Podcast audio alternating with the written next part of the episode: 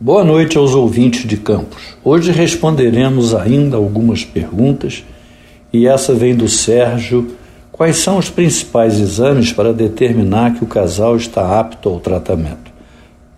Sérgio, a gente precisa avaliar o espermatozoide, a ovulação e a anatomia que é o útero e as trompas da mulher. Com esses exames, teremos um diagnóstico e a partir daí o tratamento.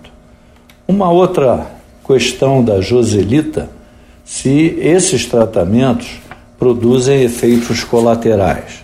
Não, nós tratamos com reprodução assistida já há mais de 35 anos e não há na literatura nenhuma informação de que a curto ou longo prazo os tratamentos com hormônio, a fertilização, a inseminação possa trazer algum malefício ao bebê ou à própria mulher.